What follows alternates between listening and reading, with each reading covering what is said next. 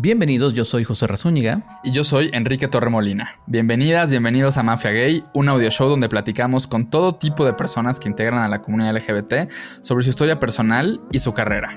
¿Y por qué se llama Mafia Gay? Pues porque todas estas personas tienen algo en común, poder.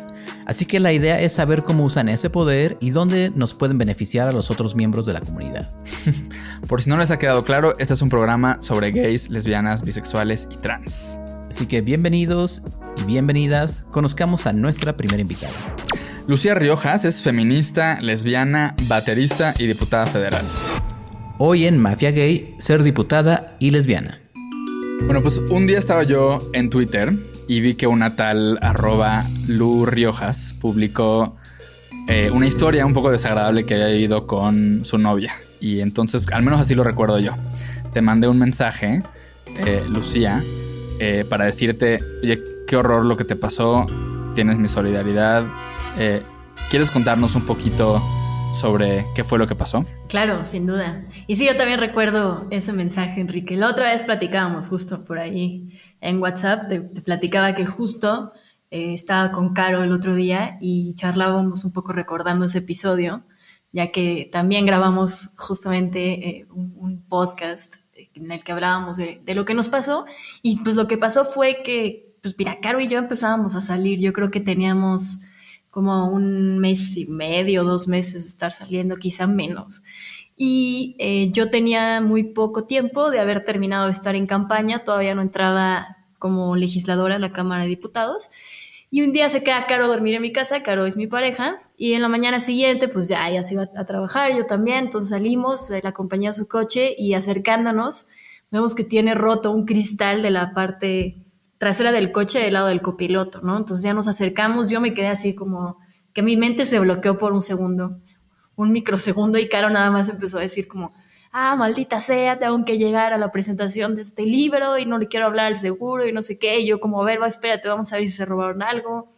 Fue rarísimo que estaba rota la ventana de atrás, ¿no? No la de adelante, nada estaba abierto. Vimos que no faltaba nada así nada más de asomarnos.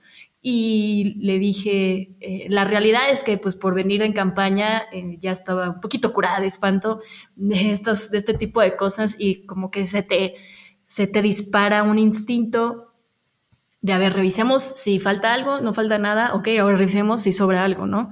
Entonces eh, empezamos a buscar en el coche y Caro abre el, la guantera y ella me dice, oh, pues saca una hojita, una hojita así chiquita como de un calendario de estos que luego te dan como este, en las verdulerías o en las papelerías, tortillerías y así, como cristiano, ¿no? Como una, con, una, con un mensaje cristiano eh, con tintes claramente homofóbicos. O sea, no recuerdo exactamente las palabras que decía, pero algo como soy una buena persona, pero hay una maldad dentro de mí que mientras no me deshaga de ella, no podré ser completamente buena, entre comillas, ¿no? Y pues yo le dije, le dije a Caro como, no, esto no está bien, o sea, esto pues, nos dejaron un mensaje, ¿no? Caro se va a su casa, yo me fui a la mía y empezamos como a pensar y a tratar de decidir qué íbamos a hacer al respecto, ¿no? Si, si lo hacíamos público, justamente, qué onda, como, como les contaba hace un ratito, empezábamos a salir. Entonces, la realidad es que tampoco teníamos muy claro, por ejemplo, el estatus de nuestra relación, ¿no? Y de pronto te encuentras con un acontecimiento como este que te, te pone, eh, pues, enfrente de tomar decisiones, eh, la verdad es que un poco intensas, ¿no? Este, que no que a las lesbianas no nos gusta intensiar, pero pues tanto, tanto, la neta. Y pues total, eh, decidimos hacerlo público, ¿no? Caro fue la que, o sea, realmente yo no tenía ningún problema con hacerlo público, eh, venía, pues como les digo, de una campaña un poco violenta y, y ella, pues, yo le dije, piénsalo, me, me, avisas, me avisas qué decides y al final me dijo, ¿sabes qué? Yo creo que sí hay que hacerlo público, porque porque estoy dudando eh, denunciar una agresión en mi contra, ¿no? Por algo que soy, o sea, ¿por qué? ¿Por qué me estoy haciendo chiquito? Es justo lo que buscan. Y mientras haga esto, pues ellos ganan. Entonces eso fue lo que pasó. Sí, como dices, lo publiqué en Twitter, ahí sacamos pues el mensaje y tal. Y si no me equivoco, Enrique, fuiste quizá la primera persona que, que me escribió durante ese incidente. Entonces imagínate. Yo ahí de metiche. Pues es que no, sí. pero pues, pues, y mira, o sea, que dos años después aquí estamos. Así es. Oye, yo, yo tengo una, pre- una pregunta un poco rara, pero va a sonar, puede sonar muy antipática, pero te juro que nace de un muy buen lugar. Es muchas veces como que eh, siento que un crimen de odio, una acción de odio, digo, no hay nada más personal que te rompan el- la- la- la- un cristal de tu coche y te dejen ahí una cosa homofóbica cristiana, ¿no? O bueno, o evangelista, no sé, bueno, da lo mismo, ¿no? Exacto. Pero eso no implica que precisamente las personas te conozcan, conozcan, sino simplemente te ubican como, ay, las lesbianas, ¿no? Tú tienes idea si esto era, si era directamente, o sea, porque sí, muchos ataques no ocurren para a ti como ser humano te conozcan, sino ocurren por esta cosa que nomás ven por fuera. No sé si... Por supuesto, por, por la expresión. Sí, totalmente. O sea, eh, eh, justo era lo que empezábamos a pensar, como, ¿por qué, ¿por qué pasó esto? ¿no? Porque además la gente alrededor en una zona como que ya en la- durante la mañana se ponen eh, vendedores de taumales, ¿no? De, de café, de pan, etcétera. Y pues cuando les hablo de, de que bajamos nosotras a- por ahí de las, no sé, no, nueve de la mañana, quizá, ocho y media, nueve, y ya, ya estaba roto el cristal, nadie había sacado nada y la persona, un señor que estaba vendiendo tamales ahí nos dijo que cuando él había llegado, que era más o menos a las seis, es como, como que acababa de pasar, ¿no? Entonces, Claro. eh, eh, pensamos, bueno, que, que es raro, ¿no? Es raro justamente. Claro que lo que pensamos es que sin duda nos tenían ubicadas, no sabemos si por el, eh, pues como por el papel público o el perfil público que cada una tenía en ese momento, ¿no? Eh, Caro estaba trabajando en Data Cívica, estaba como desde ahí estaban haciendo algunas cosas importantes, yo venía como de la campaña y tal, o si en alrededor, en la colonia, o algún vecino, vecina, como había lo que tú dices, sea, era como Claro. así to- topado y, y- y fue como que nos targeteó y, y- y lo planeó, no, no sabemos muy bien. Eh, y tampoco hubo mucha manera de investigar, porque sí pusimos denuncia y todo, y, y en las cámaras de- del C5, la única que estaba sobre esa calle está tapada por un árbol. Entonces, imposible, ¿no? Claro. Qué horror. Sí, caray. es muy chistoso como cuando eres joven y medio rijoso o te gusta la grilla, la política o, los perfiles de, gente alrededor tuya te ven como una persona que tiene como cierta interés. A todo el tiempo la gente dice de broma, ay, pues lánzate diputado, ay, pues lánzate diputada, ay, pues deberías entrar a la política. Pero ¿en qué momento tomas esa decisión de esa cosa que nos dicen muchas veces como chiste en las cenas familiares o con los amigos? Tú dices como, ah, pues sí lo voy a hacer porque suena como una acción como como, ah, pues ¿por qué no eres presidente? Pues sí lo quiero ser, ¿cómo opina? ¿Cómo ves? Porque estás de acuerdo Sí, que es ¿no? una Como forma en que usamos para invalidar a los demás, no como, ay, pues lánzate de presidente, pues vuélvete senadora. Pero realmente lanzarte a hacerlo está cañón, ¿no? Sí, ¿Qué ándale, pasó en como ti que la, re- la- dijiste? que la respuesta sea como, ahora le vas una chingada.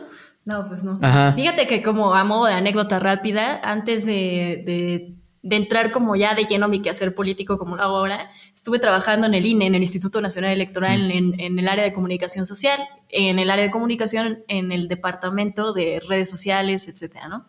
Y, y allá convivía mucho con una compañera que de hecho ella es eh, eh, abiertamente panista, ¿no? Militante del PAN, etcétera, pero pues estaba chambeando ahí en el INE como muy aparte de, de sus convicciones políticas y siempre como en la discusión había un chorro de cosas, pues, evidentemente en las que chocábamos, ¿no? De pronto debatiendo asuntos, por supuesto que sí, la homosexualidad, que si el aborto, que si tú ya sabes, este, la política de drogas y tal, y siempre terminábamos debatiendo y ella me decía mucho como, oye, pues deberías de lanzarte algo, ¿no? Deberías de ser diputada o algo así. Te juro que yo decía, pero estás loca. No, no, no, claro que no.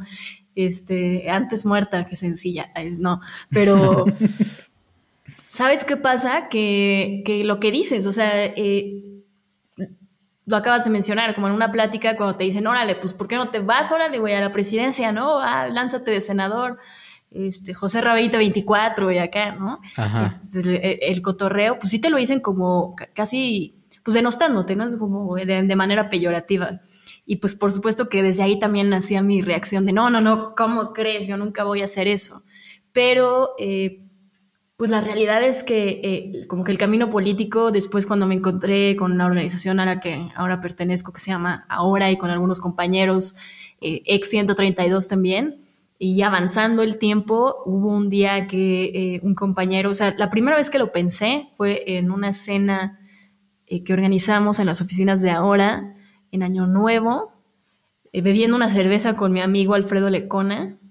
y Alfredo Lecona diciéndome, oye, tengo que hablar contigo, seriamente. Y yo, ¿qué, pasó? Lánzate para el Senado, ¿no? Y dije, no, estás loco. Claro que no. O sea, pero además fue como, esto es broma, obvio. Por supuesto. Me dijo, no, neta, piénsalo, bla, bla, bla. Y así me estuvo como hablando al respecto como una, una semana o por ahí. Y fíjate que eh, hablándolo después estábamos ya trabajando, estábamos trabajando juntos ya en, sobre todo en temas de investigación y comunicación de, de ahora, en, en, la oficina de otro compañero que se llama Alfredo y con quienes son ahora mi, mi, equipo de trabajo, justo Alfredo Lecona también empezó a decir, otro Alfredo es el otro, es Figueroa y Lecona, pues muchos Alfredos en el mundo. Pero Lecona empezó a sacar otra vez como le, oigan, es que deberíamos pensar en lanzar, hay que lanzar a Lucía, no sé qué, y bla, bla fue como, no, estás loco. Y de pronto el otro Alfredo Figueroa se queda pensando un ratito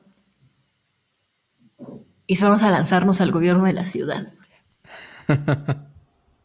y fue como, estás loco. Y existe una fotografía que me tomó Lecona del momento en el que como que eh, estalló la locura de vamos a buscar las firmas, vamos a buscar una candidatura independiente para el gobierno de la ciudad, vamos a ver qué pasa.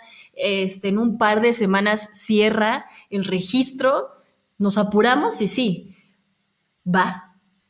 Y le entramos, ¿no? Entonces hay una foto de mi pánico que ahí luego se, las, se las rolo, ¿no?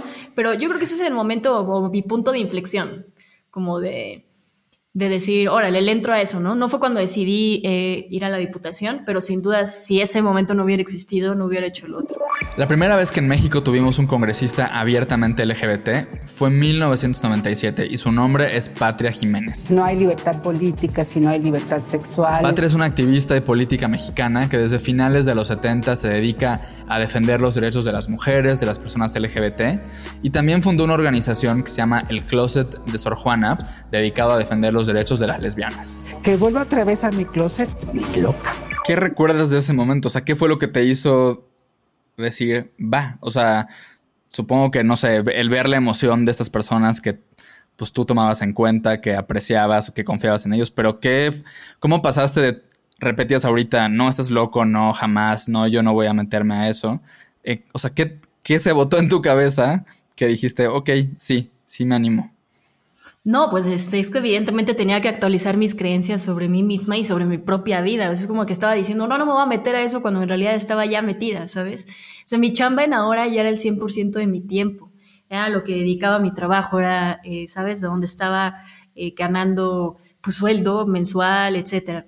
Entonces, y, era como, habíamos hecho investigaciones fuertes, como fue el ciclo, ¿no? Una investigación sobre corrupción en el Estado de México y desvío de recursos del PRI para pagar la campaña de Peña y del Mazo y tal, ¿no? O sea, este nivel como de historias, ya sabes, así, eh, eh, que, hablando de mafia, estas sí son mafias. Y, y este, entonces como, como decir, bueno, pues ya le estamos entrando a esto y, y, una cosa que creo que tenemos en común todos los que estábamos ahí y que nos, nos juntamos en general en la iniciativa ahora es eh, no nos gusta ser blandos, ¿no? Al final, si le vamos a entrar, le vamos a entrar bien. ¿Qué tenemos que perder? Absolutamente nada. Eso fue lo que pensábamos, ¿no?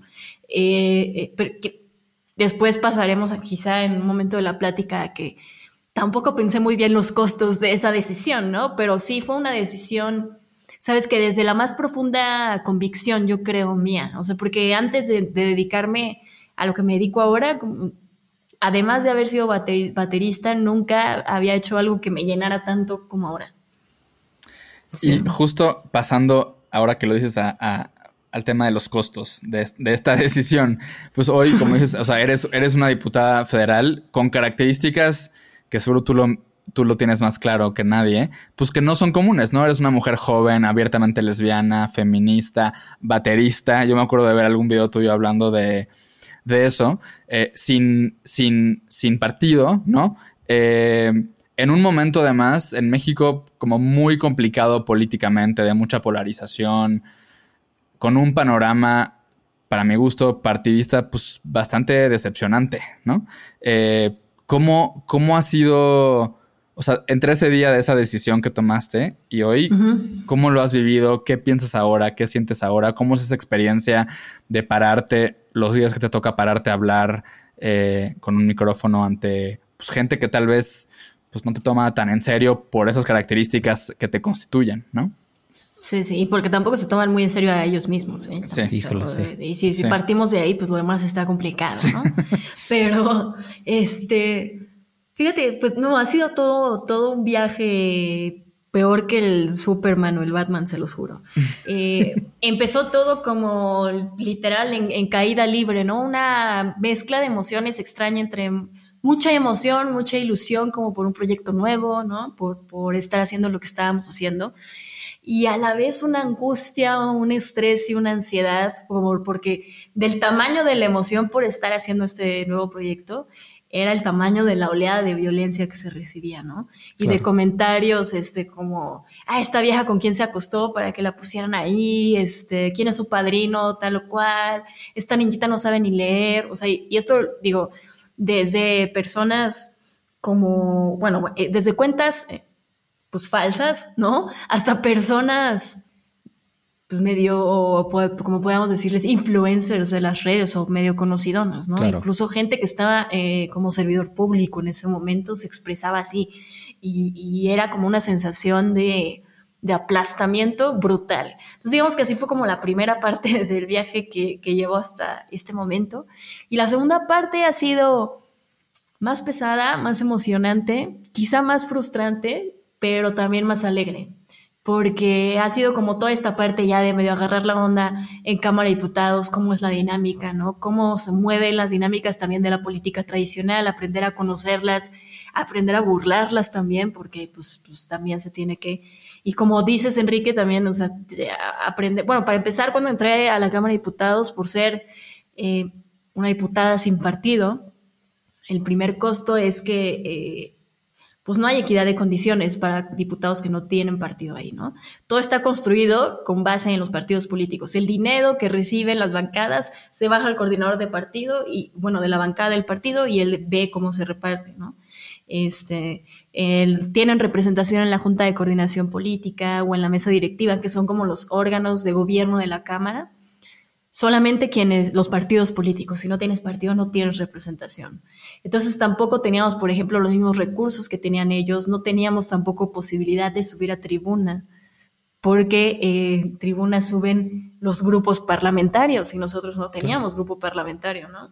Y como no está reformado ni el reglamento de la Cámara ni la ley orgánica del Congreso General, pues había como, tuvimos que negociar, a este, ahí sentarnos con Mario Delgado, la verdad, este, durante un par de meses, mi compañero Carlos Morales y yo, hasta que pues conseguimos recurso, un poco poder integrar comisiones y todo esto. Entonces eso fue parte también de los costos, ¿no?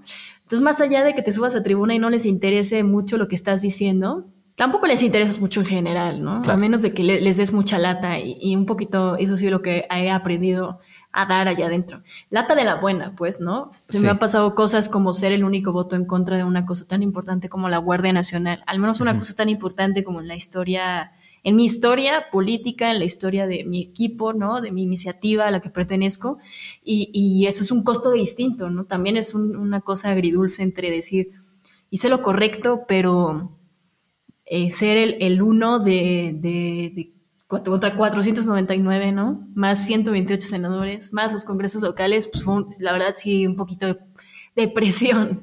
Eh, se siente como, haciendo una analogía, se cuenta, ¿no? Pues, como les contaba, yo antes de estar, hacer todo esto era baterista. Bueno, sigo siendo baterista, nomás que ahora tengo mucho menos rato de tocar. Por lo tanto, ahora no, ahora no tengo una banda. Si alguien nos escucha necesita baterista, ánimo, más si ese punk. Claro. Llamen al número que aparece en, en pantalla. Al de la Cámara no de. Diputados, ahí los atienden.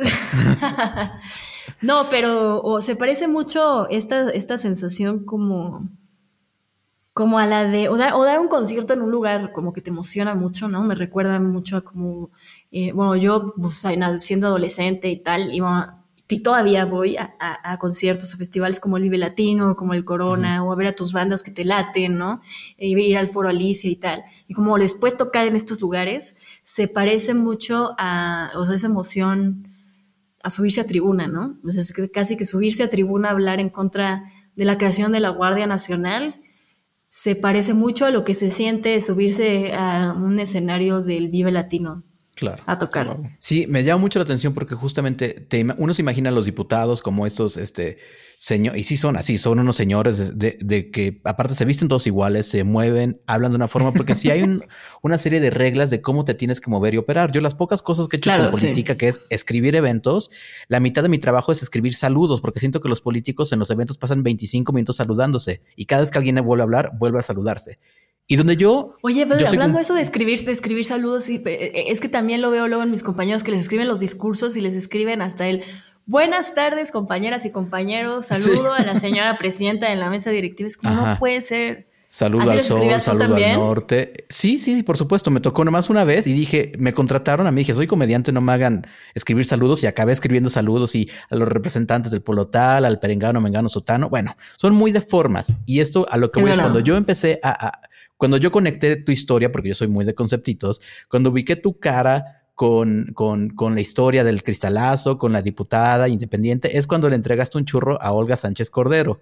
Entonces, este, que digo, eh, que digo, para quien no, si nos escuchan de otros lados, un churro es un porro de marihuana, es un gallo, es un, este, hay Un mil adjetivos a lo largo de Latinoamérica que básicamente ustedes conocen, amigos. Entonces, eh, ¿cómo, ¿cómo se dio eso? Y tú, o sea, la viste, se planeó a ella. Aparte, Olga tiene como una muy buena reputación entre, entre cierto, cierto grupo de feministas. Hay muchas cosas debatibles, pero ¿cómo, cómo pasó eso? O sea, te volviste realmente nacional. O sea, ahí fue una cosa muy interesante.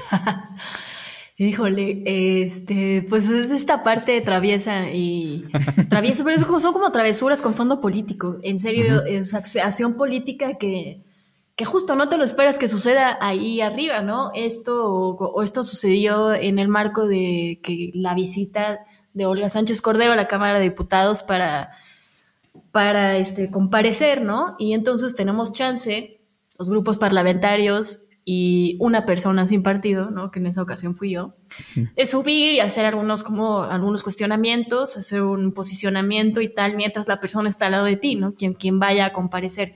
Ese, ese día estaba Olga, pero pues también fue Alfonso Durazo, etcétera. Pasa por ahí distintos servidores.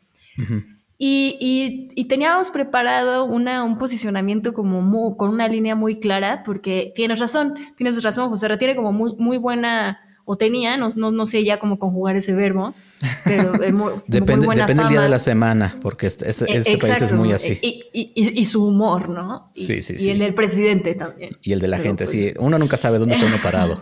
Bueno, y si llueve o no, pero, pero bueno, Sí. este, no, eh, eh, muy buena fama como con grupos eh, y colectivos progresistas, con familiares de víctimas, etcétera, ¿no? Y, y ella misma fue quien estuvo durante campaña diciendo, hablando sobre la legalización de las drogas, el cambio de modelo de política de drogas en nuestro país para dar un giro hacia la construcción de la paz, ¿no? Y, todo este discurso estaba eh, aunado o amarrado con la narrativa de las víctimas al centro, vamos a regresar a los militares a sus cuarteles y vamos a, eh, a profesionalizar a las policías civiles para que sean pues, los chidos, ¿no? Y que ya estén bien y no tengamos que depender de los militares. Cosa que pues no pasó, ni una ni otra, ni la tercera ni la cuarta, hasta el día de hoy. Eh, y entonces, yendo Olga a comparecer, pues ya había un recuento de cosas que a mi equipo y a mí nos, nos teníamos ganas de recordar, ¿no? claro. Eh, entre ellas, pues por supuesto, la agenda de víctimas, la agenda de construcción de la paz, la agenda de aborto. Y como cerrando la, mi participación, o sea, yo, yo estaba haciendo como varios cuestionamientos, lanzándole preguntas porque se supone que la persona tiene que responderte, ¿no? Pero la tienes al lado mientras estás haciendo todo esto. Entonces yo haciendo cuestionamientos como, este, ¿cuándo se va a recibir a los familiares de víctimas de bla, bla, bla, ¿no? O eh, ¿por qué quieren impulsar una ley de amnistía cuando hay bla, bla, bla, todos estos puntos no resueltos? Y ella me contestaba aquí al ladito, ¿no? Como me estaba Sí. medio, entre que susurrando medio enojada y así. Y ya para cerrar, o sea, justo mis palabras fueron, bueno, antes de irme, quiero, eh, quiero entregarle algo, eh, como un recuerdo de la promesa que hizo acerca de legalizar las, el uso de las drogas para, como un paso más hacia la construcción de la paz, ¿no? Y ella como que se sacó de onda, se hizo así como que me dio a un ladito y yo traía pues un porro, un porro escondido en mi folder con mi pronunciamiento por ahí. y lo saqué y se lo di, fue, hizo así como una carita de, ah, caray, como que en un nanosegundo de- tomó la decisión así, debatió en su cabeza de lo tomo, no lo tomo, esto es legal, no es legal, la estoy cagando, ¿no? Y bueno, tengo fuero, no tengo fuero. Sí, sí, exacto. Es como, ay, Dios mío. Pues sí, lo tomó y, y listo, ese fue el momento, ¿no? Un porro que había hecho con mi, con mi amigo Daniel, que es parte de mi compañero, de mi trabajo, de ahí del equipo, ¿no? Un porrito que hicimos, este, ese día además yo había ido a, hablar con algunos alumnos y alumnas de la Universidad Iberoamericana, como muy temprano, que allá fue donde estudié, ¿no? Y justo saliendo de ahí me, me encontré con unos exprofes que ya sabes, como en el cotorreo ahí en, los pasillos me dijeron, ah, qué pedo, pinche Lucía, nada más se cagaban de la risa. es como que la reacción de la gente de repente ya frente a mí, ¿no? Porque pues estas travesuras y estas cosas, y también la verdad es que no tener partido, pues te da toda tu autonomía e independencia y por lo tanto insolencia que puedes ocupar para, ¿no? Para como a tu gusto, mientras no, no, no le faltes al respeto a nadie. Y justo les dije como, no, pues ya me voy porque tengo que ir a, a la comparecencia de Olga y ahí fuimos en el, en el camino como decidiendo si lo armábamos, si no. Decidimos sí, llegamos a la cámara rayando para la comparecencia de Olga y pum, pues lo armamos y me subí yo estaba sudando como no tienen idea. no, claro. Pues, pues qué increíble. Yo creo que fue un gran, es un gran momento. Eh, y pues sirvió, además de, de, como decía José Ra, yo creo que para que más gente te identificara, ¿no? Como a partir de algo tan único que, que hiciste, pues para comprometer, para lo que eso sirva, pero para comprometerla un poquito más a ella, ¿no? Eh, sí, sí, sí. Sí, pues sí retomó un poquito el tema, pero a ver qué sale. Saludo a Olga. Sí, y ahí lo pueden buscar, Olga Sánchez Cordero, Lucía Riojas, y van a encontrar ahí miles de fotos. Lucía, yo quiero preguntarte ahora un poco sobre como tu entorno más inmediato, tu familia y como la influencia que eso ha tenido en ti, ¿no? Yo tengo la impresión, por cosas que he leído, que te he escuchado a ti decir, tengo la impresión de que tienes una familia que en general como que apoya y celebra mucho de quién eres tú, ¿no? Eh, has compartido fotos con tu mamá, por ejemplo, en marchas feministas, no sé en marchas del orgullo también. ¿Puedes contarnos un poquito sobre la importancia que ha tenido ese entorno, esa gente, tu crecimiento con, con cómo, ha sido tus papás eh, en ti y en lo que tú has decidido hacer con tu vida?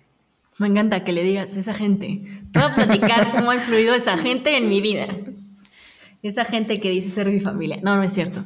No, la neta sí, sí es una familia muy chida. Creo que sí tengo el privilegio de contar con una mamá y un papá que en su juventud este, ellos mismos también tuvieron sus propias luchas, ambos por separado, ¿no? Mi mamá eh, en, en su colonia, y es de Copilco el Bajo, por ahí se armaban como algunas casas colectivas para recibir refugiados de la guerra del Salvador, de Nicaragua, cosas así, ¿no? Como siempre estuvo muy, muy eh, pegada y militando el activismo de izquierda.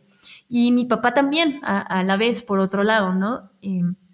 se conocen ellos en un centro de investigación y de educación y pues eh, se casan, arman esta familia que la verdad sigue creciendo como con con toda esta visión del mundo, como yo recuerdo mucho a mi mamá cuando éramos chiquitos, mi hermano y yo, que una cosa que nos repetía mucho era, nadie te puede tratar mal, ni tú puedes tratar mal a nadie, ¿no? Todas, todos somos iguales, como esa es una frase de mi infancia.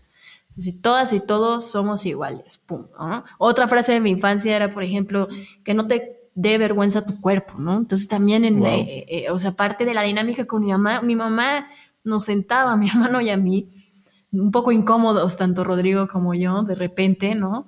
Porque pues como quiera te, te incomoda un poquito esas cosas con tus papás y mamás. Pero nos sentaba ahí en, en, el estudio de mi papá, en su biblioteca, como con un libro y a darnos clases de educación sexual de ella, ¿no? Y siempre como muy abierta en ese tema. Mi papá también. Eh, mi papá un poquito más reservado en el tema, por ejemplo, de, de la homosexualidad. No, no sé, cuando, cuando yo salgo del closet no hubo ningún problema. En realidad nunca hubo algún rechazo, este, como lamentablemente en algunos otros casos sucede. Pero sí, sí costó un poquito de trabajo como la parte de, de, ir digiriendo, ¿no? ¿Qué significa tener una hija lesbiana? ¿Qué significa como sus dinámicas? Empezar a conocerlas también, etcétera. Este, no, no sé si me vaya a regañar o no, pero Rodrigo, perdóname. Mi, mi, hermano es gay también, ¿no? Mi hermano también es gay, entonces ese es otro momento de la vida, ¿no? Cuando mi papá sabe que mi hermano es gay y como también, puta, ¿qué significa tener una hija lesbiana, un hijo homosexual, ¿no? Y, y, y, todas estas cosas, pero siempre con muchísimo, muchísimo amor y muchísima, no tolerancia, más bien aceptación, inclusión y, tal, ¿no? Sí, decías bien, bien, Enrique, sí, voy mucho marchas con mi mamá, muchas marchas feministas y marchas del orgullo también. Este, y con mi papá también. De hecho, mi papá falleció hace cuatro meses, en febrero de este año, ¿no? Y la última vez que yo vi a mi papá fue en el Zócalo de la Ciudad de México, cuando llegamos caminando con la caminata por la paz, ¿no? Con las víctimas de la guerra. Entonces, ese es el tipo de familia en el que crecí y, la que todavía me acompaña. Qué increíble. Oye, eso es muy interesante porque siento que somos una generación que por algo nosotros como hijos nos tocó quitarle el miedo a nuestros papás de las cosas a las de que queríamos hacer. Porque no, en el caso laboral, siento que nuestra generación le tuvo que decir a nuestros papás, en el caso de quiero ser comediante, quiero ser artista, quiero ser youtuber, quiero ser diputada, o sea, quiero, hay, nuestra generación se está dedicando a cosas que ellos solamente enfrentan con miedo porque no saben, porque no nos pueden acompañar en ese proceso, porque no saben qué hacer, porque no tienen una serie o una, bueno, no todos los casos, pero no tienen una agenda que nos digan, ah, mira, te puedo ayudar haciendo esto. ¿Tú cómo, cómo fue el proceso con tu familia de que te acompañaron en ese proceso de quererte dedicar al activismo, de querer hacer esto? ¿Te ayudaron a, a colgar pósters? ¿Te tocó acompañarlos en esa quitada de miedo, vaya como de lo que cuentas de ti y de tu hermano, o en realidad ellos solitos se entraron luego, luego al toro por los cuernos? No, pues sí hubo un proceso. Yo creo que a mis papás eh, también ya estaban curados de espanto conmigo porque yo cuando entré a la prepa, este, el primer año de prepa, entré a una escuela que no me gustó para nada, ¿no? Y además estaba como en el momento de mi vida entre que si salía del closet, que si no, entre como que explorando mi sexualidad y así, y total, reprobé mi primer año de preparatoria. Entonces, entre eso y que luego ya entré a la prepa y, y pues tampoco fui como que la mejor estudiante del mundo porque me aburría, ¿no? Eh, pero me gustaba mucho la escuela. Estudié en la VM Roma, en la prepa VM Roma.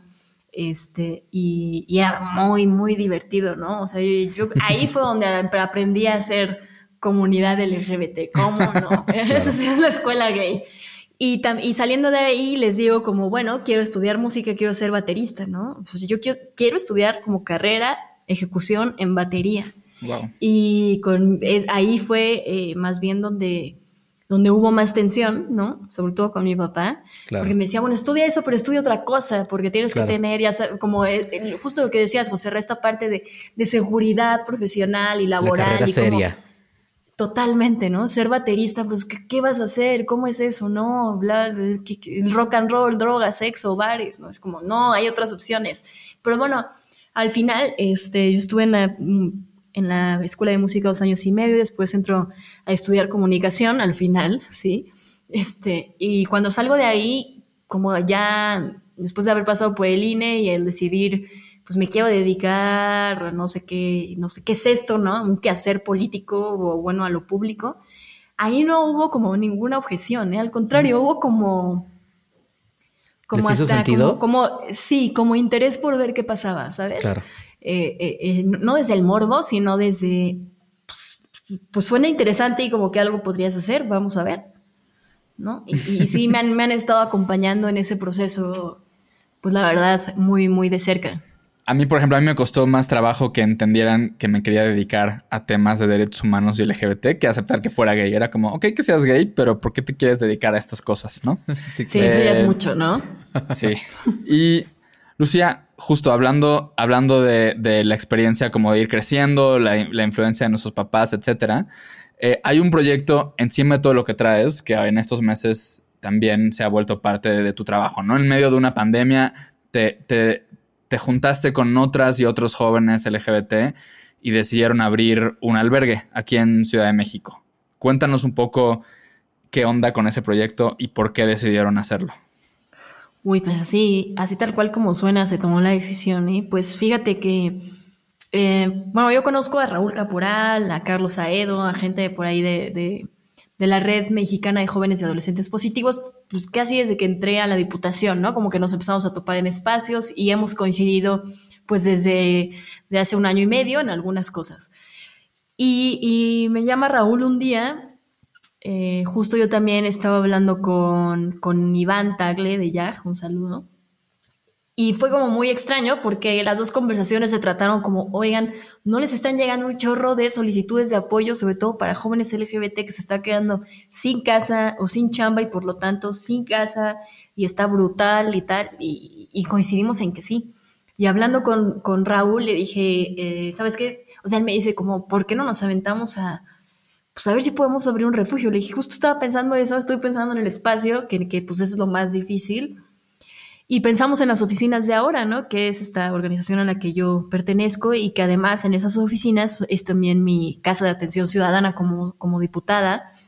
Y eh, hablando con mis compañeros de ahora, nos dijeron, pues órale, van, o sea, de eso se trata, para eso nos metimos a la política, ¿no?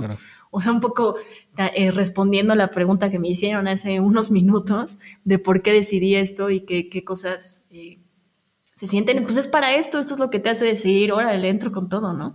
Y, dijimos, órale, va, se cuenta que esta idea la pensamos un 9, 10 de mayo y el 13 de mayo estábamos recibiendo a nuestro primer residente. Además de, de la red eh, de, de, jóvenes positivos, está también el Centro de Investigación, Diversidad e Incidencia, que se llama CIDI, está Diversidad 360 ahora y pues mi propio equipo de la Diputación.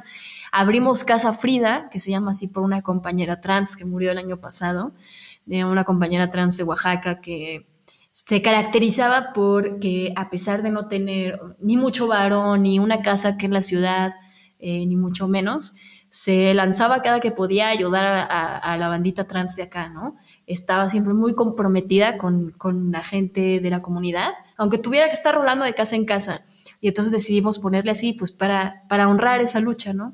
Y su historia y su vida, que al final, pues, eh, se terminó por, por el cáncer, pero pero bueno, está Frida. ¿Quién llega a casa Frida y, por qué? ¿Necesitan una, salirse de su casa? Eran todas estas personas eh, jóvenes que les digo, empezamos como a recibir solicitudes de apoyo. Del perfil promedio es, son personas jóvenes LGBTI en casa Frida.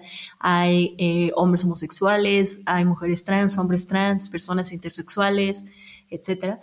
Y son personas que eh, habían tenido, o sea, a ver, la, pandemia por COVID también nos, nos revela un poquito, eh, sobre todo el encierro que produce la pandemia por COVID, otras epidemias que por ahí han estado latentes siempre, ¿no? Una de ellas es la violencia basada en lesbofobia, bifobia, homofobia, transfobia, etcétera, ¿no? Y esto, pues, también provoca que en algunos casos, o sea, en, varios casos, sobre todo de esta gente que, que ha llegado a Casa Frida y ahora reside con nosotras, pues habían mantenido en secreto, tal vez, ¿no? Su orientación sexual, su diagnóstico de VIH positivo, su identidad de género, lo que quieras, ¿no? Y eh, el encierro les orilla de repente a, verse forzados a, tener que revelar esta, eh, o ya sea el estado de, de, su diagnóstico por VIH o su orientación sexual. Claro. Y muchas veces la espiral de violencia por discriminación y por homofobia crece al punto de que los corren de casa, ¿no? lo sacan o muchas veces tienen que huir. También nos ha tocado el caso en el que tenemos que incluso que ayudar a, personas a salir de su casa en algún momento que se, despistan sus padres, su madre, quien, quien sea que le esté agrediendo y sale de ahí, ¿no? O también personas, como fue, es el perfil del chico que, que fue nuestro primer residente, él llevaba un par de noches durmiendo en la estación de camión, ¿no? Él no es de aquí, de la Ciudad de México, es de Querétaro, tuvo, perdió el empleo porque en, su, en su trabajo empezaron a hacer recorte de personal por el tema de la crisis por COVID. Y en su casa también hubo un problema, total, no puede regresar a su casa, no tiene empleo, se queda sin nada, lo corren del lugar que, tenían, que tenía rentado. Y está viviendo en la estación de autobús un par de noches y un par de días hasta que nace Casa Frida, llega y entonces eh, es el día que hoy, de hecho, entiendo que hoy que estamos grabando, está en una entrevista de trabajo, ¿no? Para tratar de, de volver a la vida ahora que, que, se pueda. Entonces, pues este es el perfil de, de personas que, que llega a Casa Frida y como les comentaba, pues intentamos acompañarles también eh, con talleres de herramientas para la vida, desde cómo hacer un currículum, una buena entrevista de trabajo, talleres de computación, inglés, hasta talleres de historia, de sexualidad, ¿no? De, este, de identidad de género, tenemos un cine debate que cada, cada semana tenemos una peli distinta y se discute y se debate y también algunos talleres de incidencia política que nos parece importante tener como, como parte de la construcción y el mantenimiento de una comunidad resistente y resiliente. Me gusta que digas eso porque creo que esos, esas dos palabras definen muy bien a la comunidad LGBT Sin de, duda. de siempre y, y creo que de, de, cualquier lugar. Y un poco sobre esa línea, Lucía, a unos meses de que, de que empezaron Casa Frida, a partir de que detectaron esta necesidad, ahora que ya has conocido más de cerca a estas y a estos jóvenes que no solo que son parte del equipo de Casa Frida, sino los, los residentes, ¿no? ¿Qué has aprendido que, que, creas que todo el mundo debería saber sobre la situación que están viviendo las jóvenes, los jóvenes LGBT en México? Que creo que tal vez mucha gente se sorprende al escuchar, hay gente que se queda sin casa por su orientación sexual, que sus papás lo rechazan por su identidad de género. ¿Qué has aprendido tú ahora que has convivido como más de cerca con estas historias? No, pues que, o sea, creo que la respuesta simple es que estamos muy lejos de lograr la igualdad todavía, ¿no? En la realidad.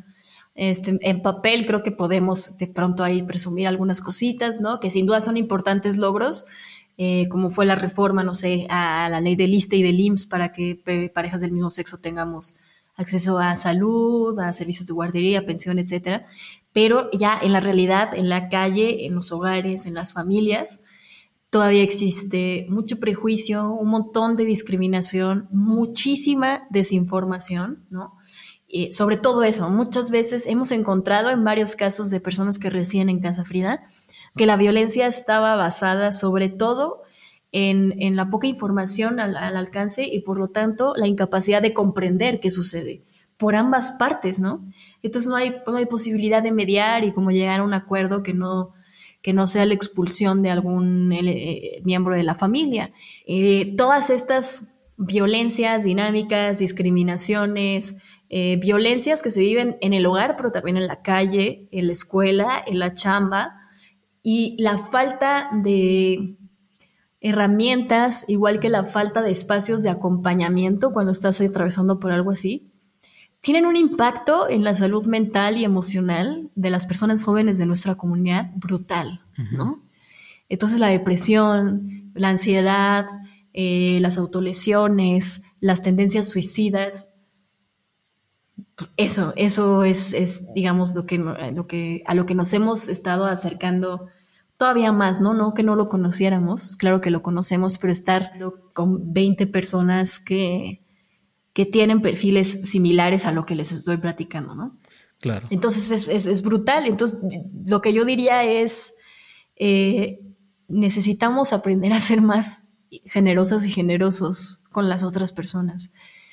Porque la neta es que la cosa se está poniendo, bueno, si de por sí la vida es difícil, pero bueno, ese es como tema de, de señora, ¿no? Qué difícil es vivir, pero uh -huh. este Sí, por sí sí es difícil y ahora con, con, todo lo que, lo que está sucediendo a nivel mundial, lo que está sucediendo en nuestro país, en específico, hablando ya como del momento político, de cómo se están organizando, empoderando, estructurando grupos antiderechos, conservadores, claro. pues no veo un panorama como muy esperanzador. Lo que yo les digo a, y que platicamos mucho ahí en Casa Frida, por ejemplo, cuando, porque después de un mes, un mes y cachito de estar conviviendo 24-7, de pronto hay estas peleas adolescentes como, ¿por qué me quitaste mi silla? Yo dije que yo me quería sentar ahí y ya sabes, ¿no? ¿Qué, qué, alegría me da que ahora el problema no es dónde voy a dormir esta noche, sino esa iba a ser mi silla. Esa pero, es la vida chicos, en familia, pongamos, finalmente. Exacto, pero, pero, al final es igual pongamos esto, esto en perspectiva, ¿no? Porque no estamos claro. aquí para pelearnos por una silla, estamos aquí para hacer comunidad porque para pelearnos por una silla o por lo que sea, para gritarnos, para odiarnos, para tratarnos mal, está el resto del mundo. Y aquí tienen una casa que está llena de personas que están dispuestas a ser su familia elegida, ¿no? Que les acompañe justo, justo con, con amor y con generosidad en un mundo que no te va a tratar muy bien nunca.